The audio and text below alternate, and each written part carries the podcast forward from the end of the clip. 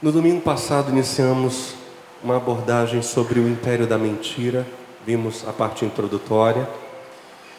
Hoje prosseguimos, eh, de certo modo saindo da introdução, mas não mergulhando de todo nos muitos pontos que ainda precisamos examinar. E eu insisto em que até o fim da mensagem, mais uma vez, o nosso coração esteja aberto, sensível e os nossos ouvidos abertos para ouvirmos a palavra do Senhor. Em alguns momentos essa palavra nos confrontará, é certo, mas isto é necessário para que experimentemos cura, segundo o que diz a própria Escritura. Deus nos confronta, Deus nos fere, diz o texto, um dos textos que examinaremos hoje. Ele faz a ferida, para trazer saúde. No último domingo, nós concluímos a mensagem dizendo: rejeitemos toda mentira, sigamos a Cristo, caminho, verdade e vida. Deus nos abençoe. Aquele fim da mensagem de domingo precisa justamente ser hoje o nosso início.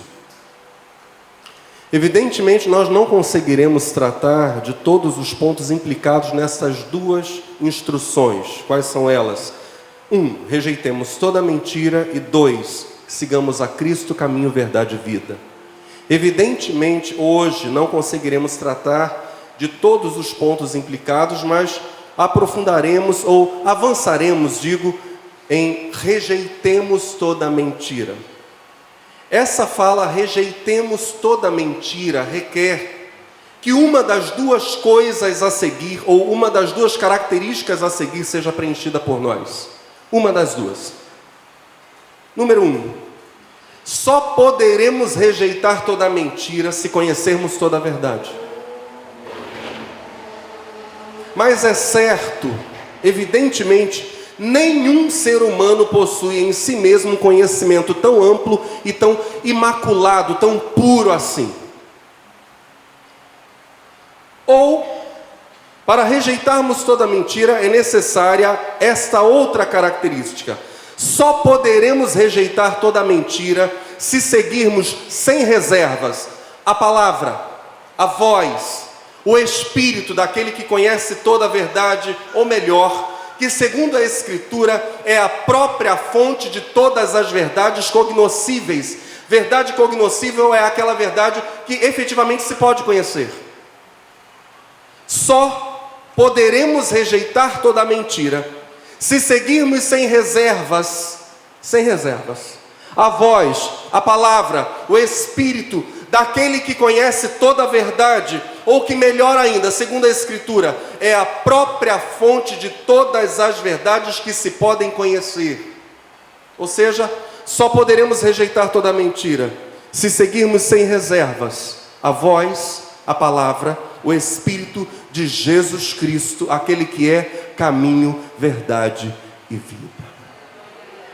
Com isso, nós estamos afirmando o seguinte. E aqui eu quero desdobrar esse rejeitemos toda mentira em oito pontos. Nós estamos afirmando o seguinte: primeiro, a negação consciente ou não, consciente ou não consciente, das palavras de Cristo, é a abertura necessária, é preciso que haja isso, rejeitar-se conscientemente ou não as palavras de Cristo. Isso é a abertura necessária à confusão, àquela confusão terrível que consiste em tratar verdade, perdão, em tratar mentira como se for a verdade. Em segundo lugar, só é possível viver na verdade a partir da relação com a única fonte infalível de verdade que brilha neste mundo, a única e essa única fonte, segundo a Escritura, é o próprio Cristo. Portanto, como nós acabamos de cantar, e Delione não sabia exatamente qual seria o teor da mensagem, mas o Espírito Santo sabia, ele é o Senhor da igreja. Segundo o que acabamos de cantar, precisamos desesperadamente das palavras de Cristo. Sem isso, nós sucumbimos à mentira. Em terceiro lugar, as palavras de Cristo precisam ser aceitadas, aceitas, digo, recebidas sem reservas, mesmo quando, e já antecipamos isso na introdução da mensagem, mesmo quando elas causam em nós aquela ferida profunda. Lembremos-nos, por exemplo, das palavras de Jó, em Jó capítulo 5, versos 17 e 18. Jó diz: Bem-aventurado é o ser humano a quem Deus corrige. Jamais, diz Jó, desprezes a repreensão de Shaddai, o Onipotente. Pois é Ele quem abre a ferida, mas Ele mesmo a trata. Ele fere, mas com suas próprias mãos pode curar. Essa ideia do Deus que fere para poder curar. Isso que Jó diz no capítulo 5, isso se repete na profecia de Oséias. Capítulo 6, versos 1 e 2, evidentemente em outros termos. Mas Oséias diz: E Israel exclamará: Vinde e voltemos para Yahvé, porquanto ele nos arrebentou, mas haverá de nos curar. Ele nos feriu, mas cuidará de nossas chagas. Passados dois dias, ele nos revivificará, revivificará. Ao terceiro dia nos erguerá e restaurará a fim de que possamos viver em Sua presença. Ele fere, ele toca naquela coisa podre para removê-la, ele causa dor em nós, para que nós efetivamente não venhamos mais a cair naquela mesma enfermidade, naquele mesmo erro, naquele mesmo problema. É o Deus curador. Em quarto lugar, Estamos afirmando com esta rejeição da mentira e essas duas características que falamos lá no início, necessárias para que se possa rejeitar a mentira. Com isso, nós estamos dizendo que o mundo está repleto de palavras, muitas das quais não apenas ignoram, mas realmente opõem-se a Cristo. Em quarto lugar, nós também estamos afirmando que se muitas das palavras que soam à nossa volta opõem-se ou ignoram Cristo, essas palavras são, em essência, essencialmente são mentira. Sendo assim, o mundo não está apenas repleto de palavras ou informações, diríamos, mas o mundo está repleto de mentira. Em sexto lugar, nós também estamos afirmando que o mundo não fala apenas de religião em tudo que ele fala. Sempre quando se opõe ou ignora Cristo, o mundo está essencialmente mentindo. Há grandes mentiras, portanto, na política, na economia, na filosofia, na ciência, na religião. O mundo mente, em sétimo lugar, o mundo mente quando faz política desprezando Jesus acerca de quem se diz em Apocalipse 19, 16: No manto, sobre a sua coxa, tem escrito o nome: Rei dos Reis e Senhor dos Senhores. Em Apocalipse capítulo 1, verso 5, João escreve: Jesus Cristo, ele é a fiel testemunha dessas coisas, o primeiro a ressuscitar dos mortos e o, diga comigo, governante de todos os reis da terra. Olha a força dessa expressão. O mundo mente quando faz política desprezando esse Jesus, governante de todos os reis da terra. O mundo também mente quando fala de economia. A parte daquele que diz em Ageu capítulo 2, verso 8: Toda prata e todo ouro a mim pertencem. O mundo mente quando faz filosofia, desprezando aquele acerca de quem Paulo escreveu, em Colossenses capítulo 2, verso 3. Nele, em Jesus, nele estão ocultos todos os tesouros da sabedoria e do conhecimento.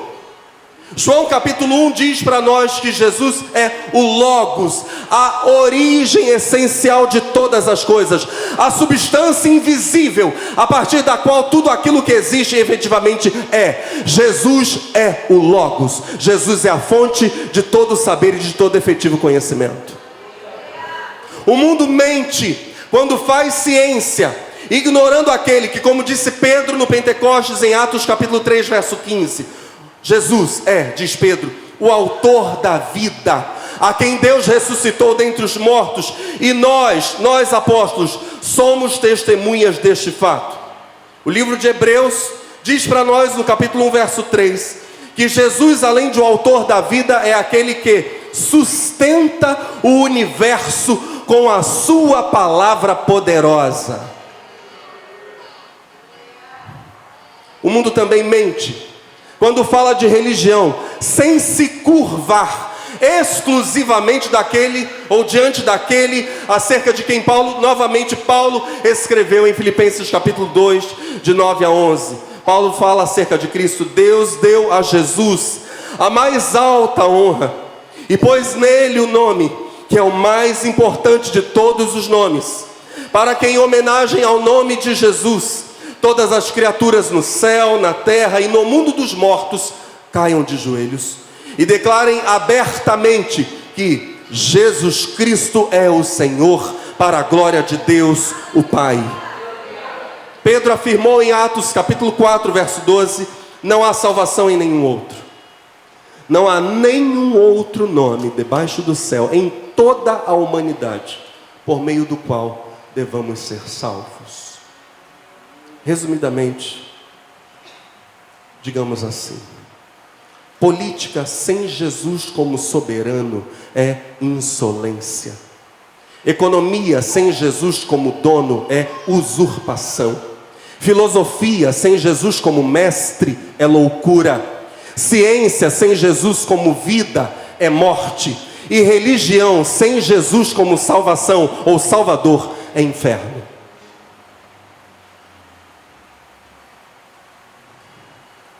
Jesus é caminho, verdade e vida. Em oitavo lugar, o mundo, estamos afirmando isto nessa noite, em todas as suas dimensões, sempre quando não leva em conta a superioridade de Cristo e seu senhorio universal, está se constituindo, unindo-se todos os aspectos, todas as dimensões do mundo. O mundo está se constituindo efetivamente no próprio império da mentira. Isso é o império da mentira. Iniciemos pela abordagem política. Política é essa coisa que, dicionarizada, pode ser definida como ciência do governo das nações, ou mesmo numa proporção menor, aqui em nível micro, civilidade, urbanidade. No Natal de, no Natal de 1522, a pedido de um pregador chamado Wolfgang Stein, um pregador da corte de Weimar, na Alemanha, e do duque João Frederico da Saxônia, Martinho Lutero publicou uma carta aberta aos governantes da Alemanha. Esse texto é de um gênero literário chamado pelos alemães de Fürstenspiegel, Instruções para Governantes. Eu quero ler para vocês a saudação inicial do grande reformador Martim Lutero nessa carta aberta aos governantes. E em seguida eu vou saltar para o corpo propriamente dito da carta, não lerei nem de longe a íntegra da carta, ela é muito longa. Essa carta faz parte de um livro de Lutero intitulado da, autoria, perdão, da Autoridade Secular. Não lerei todo o texto da carta, mas uma pequena porção que basta para nós nesta noite. Primeiro a saudação de Lutero ao sereno, ilustre, príncipe e senhor, senhor João, duque da Saxônia, landgrave da Turíngia e margrave de Meissen, meu magnânimo senhor. Vamos então ao corpo da carta. Algum tempo atrás, e esse algum tempo atrás refere-se a dois anos antes, quando Lutero em 1520, essa carta é de 1522, quando Lutero em 1520 tinha escrito um outro texto, outro texto aberto também, intitulado Apelo à Nobreza Cristã da Nação Alemã. Então agora ele faz referência a esse texto de 1520. Volto à leitura. Algum tempo atrás escrevi um panfleto dirigido à nobreza alemã. Nele apontei suas tarefas e deveres como cristãos. A atenção que prestaram a ele, e Lutero faz a ironia, salta aos olhos para todos verem.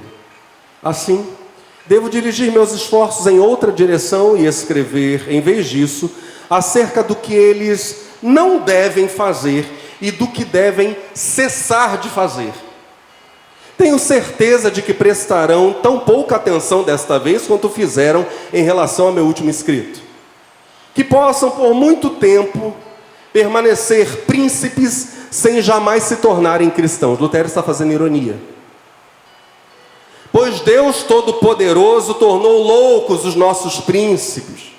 Eles realmente acreditam que podem ordenar a seus súditos o que quer que desejem e fazer em relação a eles o que bem lhes aprouver. E seus súditos estão igualmente iludidos e acreditam, erroneamente, que devem obedecer-lhes em todas as coisas.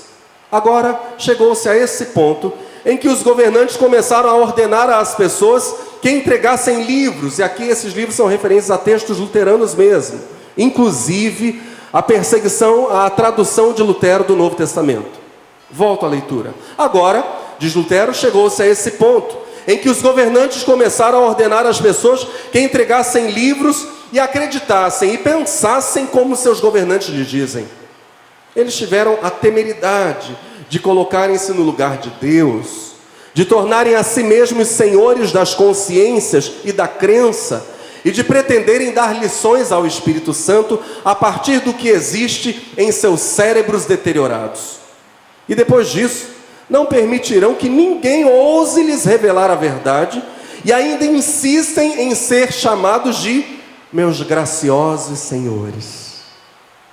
Eles elaboram e publicam editos simulando que essas são as decisões do imperador e que eles próprios estão meramente agindo na qualidade de obedientes príncipes cristãos do imperador, como se acreditassem seriamente nisso. E como se as pessoas fossem capazes de enxergar através dessa espécie de subterfúgio. Se o imperador fosse retirar deles um de seus castelos ou cidades, ordenar, ou ordenar qualquer outra coisa que não lhes parecesse justa, logo os veríamos procurar razões pelas quais teriam o direito de resistir e desobedecer a ele.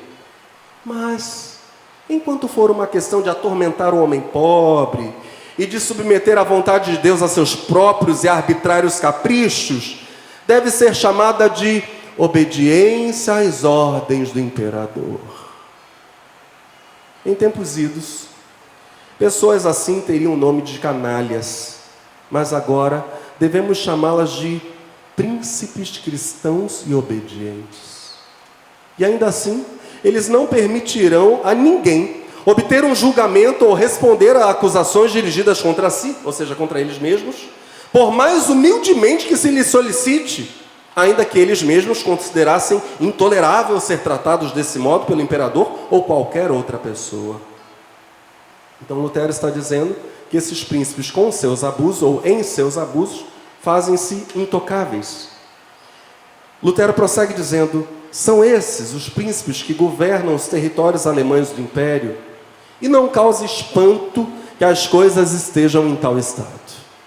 Agora, como o furor desses tolos conduz à destruição da fé cristã, à negação da palavra divina e à blasfêmia contra a majestade de Deus, não posso mais permanecer ociosamente à margem e limitar-me a observar meus desgraciosos senhores e furiosos príncipes. Olha a inversão terminológica de Lutero. Agora ele muda completamente o tratamento. Já não são mais graciosos senhores e bondosos, magnânimos príncipes. Agora são desgraciosos senhores e furiosos príncipes.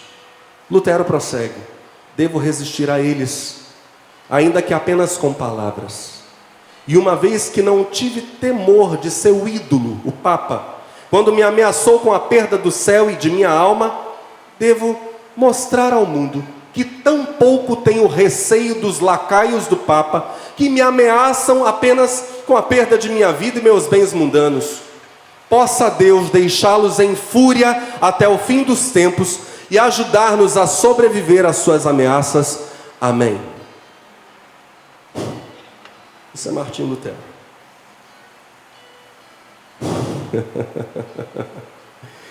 Isso é um homem que vai romper com o status quo, desencadeando a reforma protestante. A partir da carta de Lutero, e de modo breve, a partir da carta de Lutero e, sobretudo, a partir da Escritura, consideremos dentro de o império da mentira a relação entre política e fé. Política e fé cristã. Quando o grande reformador ironiza, dizendo na sua carta que por muito tempo possam permanecer príncipes sem jamais se tornarem cristãos, Lutero parece esperar dos príncipes que eles sejam, acima de qualquer coisa, cristãos. Essa é a expectativa luterana. Que governem segundo as leis de Deus, acima de qualquer coisa. Que as defendam antes de qualquer coisa. Que jamais queiram exercer como se fossem deuses o governo sobre as consciências das pessoas. Que jamais considerem seus próprios valores seus pensamentos, sua própria ética ou a ética até do povo, como critério da verdade, critério último, mas honrem o que Lutero chama de majestade divina.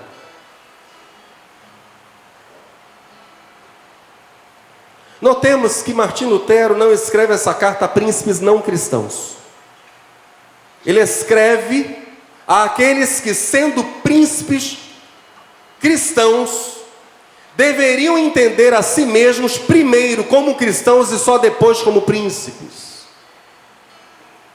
Não seria aceitável que eles, por meio de subterfúgios, sob o pretexto de seguirem o imperador, sob o pretexto de estarem sob um poder maior, estarem debaixo de uma autoridade maior, não seria aceitável que, ele, que eles assinassem editos que oprimissem o povo, que destruíssem a fé cristã, que negassem a palavra de Deus, que blasfemassem contra a majestade divina.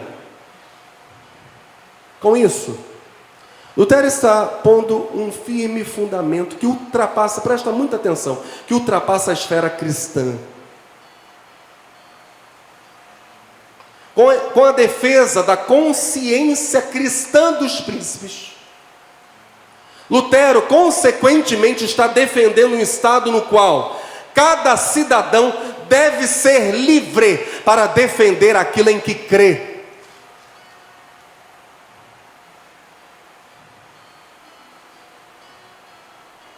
E isso em qualquer esfera de atuação. A política, no dizer de Lutero, não pode excluir a fé. Portanto, a fé não pode ficar restrita ao gueto dos templos e das casas, mas deve circular livremente pelos palácios, pelas cortes, pelas ruas. Ninguém deve negar suas crenças, nem sequer ocultá-las para poder fazer ou praticar o exercício da autoridade. Isso seria, no dizer de Lutero, absolutamente contrário ao conceito de liberdade. A liberdade individual passa pelas crenças. Somos livres, inclusive, para crer, e crer onde quer que estivermos, porque fé é constitutiva do ser humano. Luiz Felipe de Orleans e Bragança, membro da família real portuguesa, falando sobre a monarquia, afirma o seguinte: o rei se entende como responsável diante de Deus pelo governo de seu povo.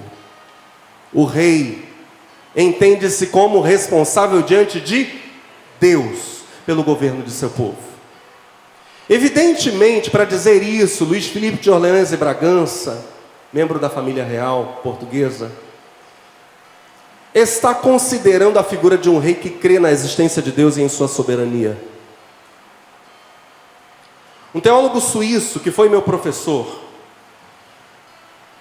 ele já está há mais de 20 anos no Brasil. Meu ex-professor, na época das matérias, das disciplinas do doutorado na faculdade Este, Dr. Rudolf von Sinner, publicou em maio de 2012 um artigo intitulado Teologia Pública no Brasil, um primeiro balanço. Teologia Pública no Brasil, um primeiro balanço. Nesse artigo, Rudolf Fonsina mencionou uma reportagem de um repórter, evidentemente, chamado Fábio Schaffner, na qual aparecem nessa reportagem parlamentares evangélicos em oração, sob o título. Então está o título e a foto dos parlamentares orando. Reportagem de Fábio Schaffner, Governo vigiado. Eis o título: Governo vigiado. Como os evangélicos freiam o PT. Essa reportagem foi publicada no jornal Zero Hora, Porto Alegre, em 19 de fevereiro daquele mesmo ano de 2012. No lead da matéria. O lead é aquele parágrafo inicial que dá toda a tônica do que vai ser dito na matéria. No lead da matéria, disse que a expiação pública do secretário-geral da presidência, Gilberto Carvalho, resume com nitidez como, diz Fábio Schaffner, como a a conjunção, a conjunção de religião com política encurrala o governo e inibe iniciativas históricas da esquerda como a legalização do aborto e o combate à homofobia. Esse repórter, Fábio Schaffner, um gaúcho de esquerda, entende nessa reportagem, citada pelo Dr. Rudolf Fonsina, entende que a fé evangélica se opõe, noutros termos, diríamos, à ideologia de gênero e a aborto. E a influência, diz Schaffner, da chamada bancada evangélica neste sentido, impede, na sua visão, o progresso sociopolítico do país. Precisamos retornar essas duas falas, primeiro de Felipe de Orleans e Bragança, Luiz Felipe de Orleans e Bragança, e de Fábio Schaffner. A fala de Luiz Felipe de Orleans e Bragança faz parte do documentário Brasil, a Última Cruzada, da Brasil Paralelo. E vamos pensar também na fala de Fábio Schaffner. Toda pessoa Toda pessoa, em tudo o que fizer, sempre será devedora à sua convicção religiosa, irreligiosa ou antirreligiosa. Vou repetir. Toda pessoa, em tudo o que fizer, ambos têm a mesma visão. Luiz Felipe de Orleans e Bragança falando do rei que crê em Deus. Fábio Schaffner falando dos ideais esquerdistas progressivos, progressistas, digo, contrários ao conservadorismo, ao chamado conservadorismo. Todos, todas as pessoas, todas, as duas falas dizem a mesma coisa para nós. Todas as pessoas, em tudo que fizerem, isso envolve política, têm uma dívida e não conseguem escapar de suas convicções religiosas, irreligiosas, ou seja, com falta de religião, ou antirreligiosas. Uns defenderão o governo a partir de Deus, outros defenderão um modo de governar a partir unicamente do ser humano. Para o ateu, para o irreligioso, não será aceitável que a chamada fé participe da política como elemento furtivo, oculto, e quanto mais como elemento explícito, evidente. Não será aceitável. Para a pessoa que crê, não será aceitável que a fé deixe de participar da esfera política. Porque a pessoa que, que crê tem a fé como seu constituinte. A fé move os indivíduos. Muitos se omitirão, mesmo dizendo crer, Mas alguns darão testemunho em suas posições de poder e autoridade, darão testemunho de que estão sob o governo de Deus. E porque estão sob o governo de Deus, ainda que não explicitamente por vezes, ainda que não de modo evidente, nas suas discussões, nas suas análises e nas suas proposições, demonstrarão sua fé. Na sequência final da vida terrena de Cristo, mais especificamente na última semana, João faz uma observação que é de cunho político. João Evangelista escreve, no capítulo 12, verso 42 e verso 43, até mesmo muitos entre os líderes dos judeus, noutra versão, autoridades, até muitos entre os líderes judeus, até muitas autoridades, creram em Jesus. Mas por causa dos fariseus, ninguém declarava sua fé abertamente, pois não queriam ser expulsos da sinagoga. Eles amavam mais a glória que vem dos homens do que a glória que vem de Deus.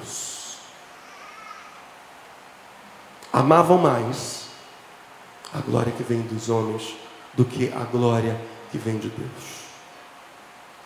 No dizer de João, a falta da disposição de se perder privilégios está em questão aqui.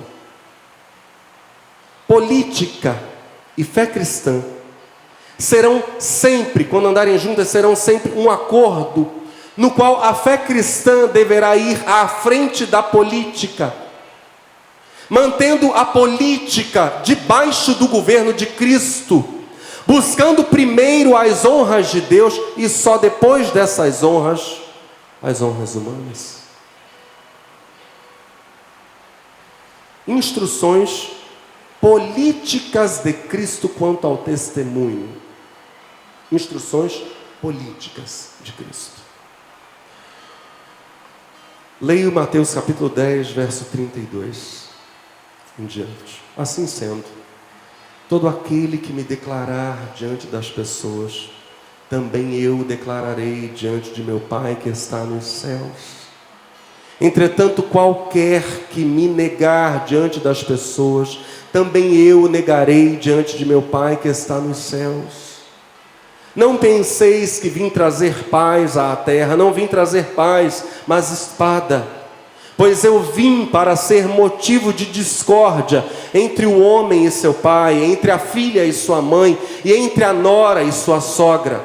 Assim, os inimigos do homem serão os da sua própria família. Diga comigo, família. Jesus prossegue dizendo no verso 37: Quem ama seu pai ou sua mãe mais do que a mim, não é digno de mim. E quem ama o filho ou a filha mais do que a mim, não é digno de mim. E aquele que não toma a sua cruz e não me segue, também não é digno de mim. Quem encontra a sua vida perderá, mas quem perde a vida por minha causa, a achará. Preste atenção que Jesus, aqui em Mateus capítulo 10, está dizendo para nós que é necessário um testemunho da fé diante da família, ainda que isso custe as ligações familiares. Jesus não está dizendo para as pessoas serem violentas, agressivas, ele não está dizendo isso. Ele está dizendo para darem testemunho. Anunciarem que Ele é Senhor e Salvador. E esse simples, para nós simples, e esse simples anúncio quando transposto, por exemplo, para uma realidade muçulmana, para uma realidade hindu, para uma realidade budista, pode ocasionar até o assassinato pelos próprios familiares da pessoa que passou a crer em Cristo. Basta entrarmos no site de Portas Abertas e vermos a lista infindável de testemunhos nesse sentido. Um número enorme de cristãos vivendo justamente essa ruptura, porque um dia creram em Cristo.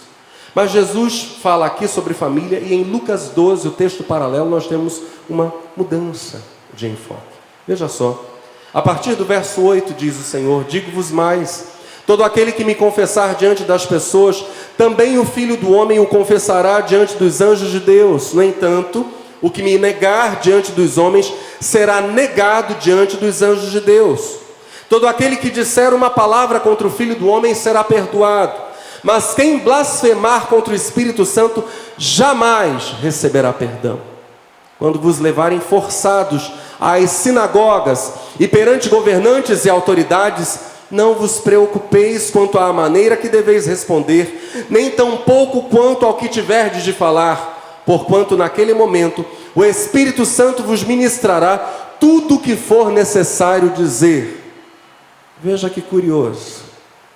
No texto de Mateus 10, Jesus fala sobre dar testemunho diante da família, confessá-lo diante das pessoas, declarar, declarar a fé em Jesus diante das pessoas, e isto também servir como uma preparação para o testemunho que Jesus dará dessas mesmas pessoas diante do Pai. Agora, o texto paralelo não fala de família. O texto paralelo, o texto equivalente, fala de testemunho diante dos governantes, das autoridades civis e religiosas. Jesus fala sobre pessoas irem para as sinagogas e comparecerem diante dos governantes civis. Nesse segundo caso, é necessário também que pessoas sob a autoridade, então elas comparecem, são levadas diante da autoridade civil, são levadas diante de uma autoridade religiosa, diante desses que estão numa posição superior, dão testemunho. Mas resta uma terceira situação. E quando os cristãos forem autoridade? Autoridade diante de outras autoridades. Nesse terceiro caso, deverá também haver confissão. Pensemos na seguinte hipótese: Jesus está sendo consultado sobre o julgamento de um suposto criminoso. É perguntado para ele como se deve agir pois faltam elementos para que se emita um juízo.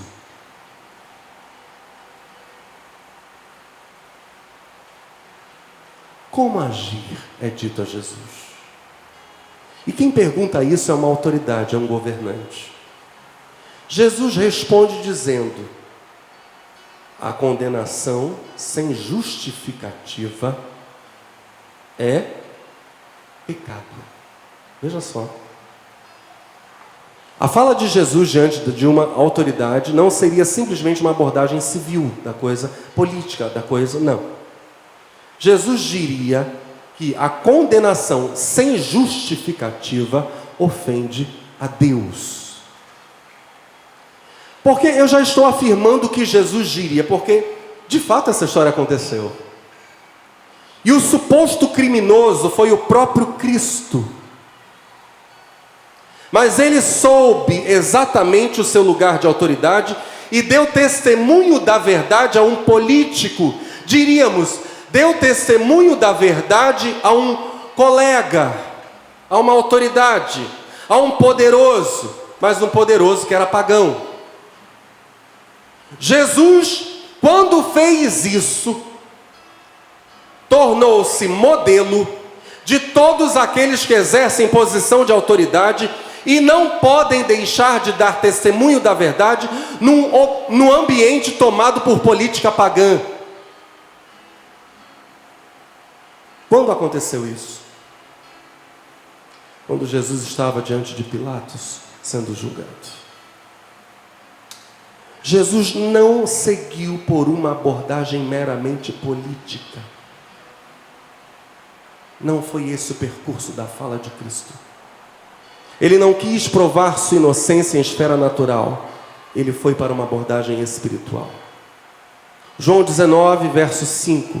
Então, assim que Jesus veio para fora, usando a coroa de espinhos e a capa de púrpura, disse Pilatos ao povo: Eis o homem! Ao verem-no, os chefes dos sacerdotes e os guardas gritaram: Crucifica-o! Crucifica-o! Mas Pilatos contestou-os, dizendo: Levai-o vós outros e crucificai-o. pois eu não encontro nele culpa alguma. Responderam-lhe os judeus: Nós temos uma lei, e conforme essa lei, ele deve morrer pela blasfêmia de se declarar filho de Deus.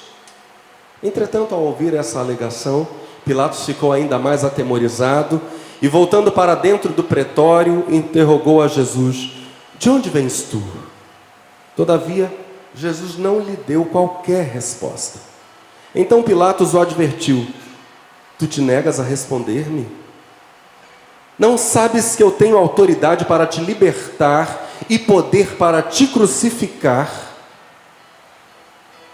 Ao que Jesus lhe afirmou: Não terias qualquer poder sobre mim se não te fosse dado de cima. Noutros termos, Jesus está dizendo: Foi Deus quem te deu autoridade política.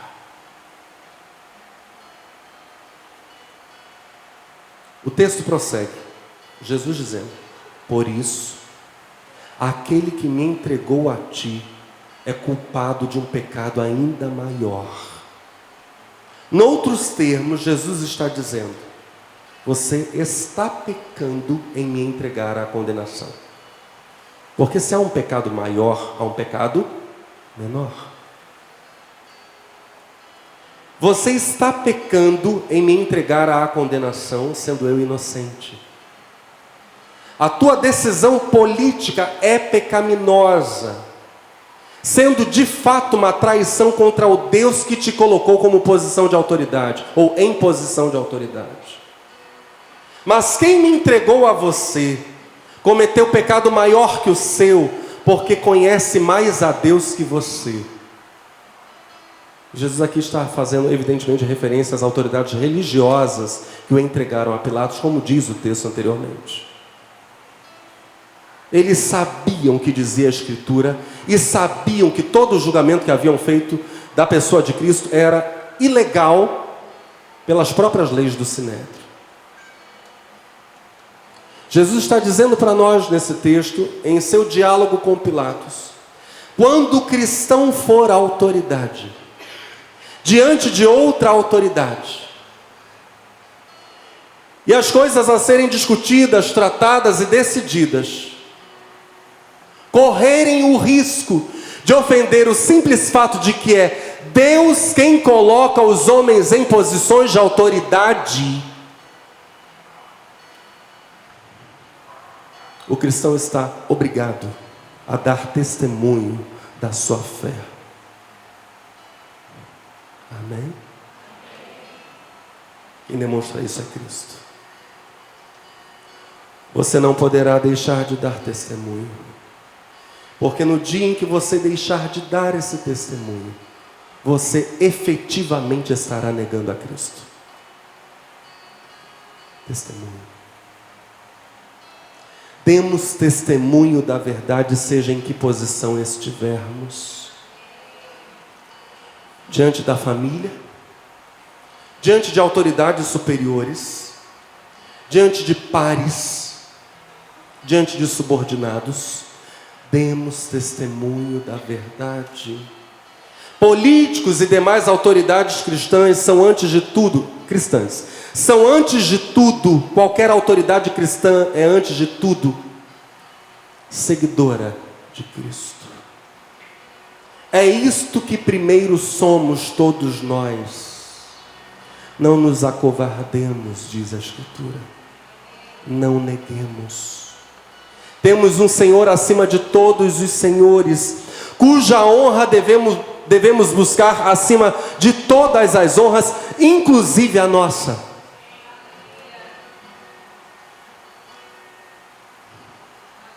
Essas são as exigências da hora. Essas são as exigências do Evangelho. Que Deus nos abençoe.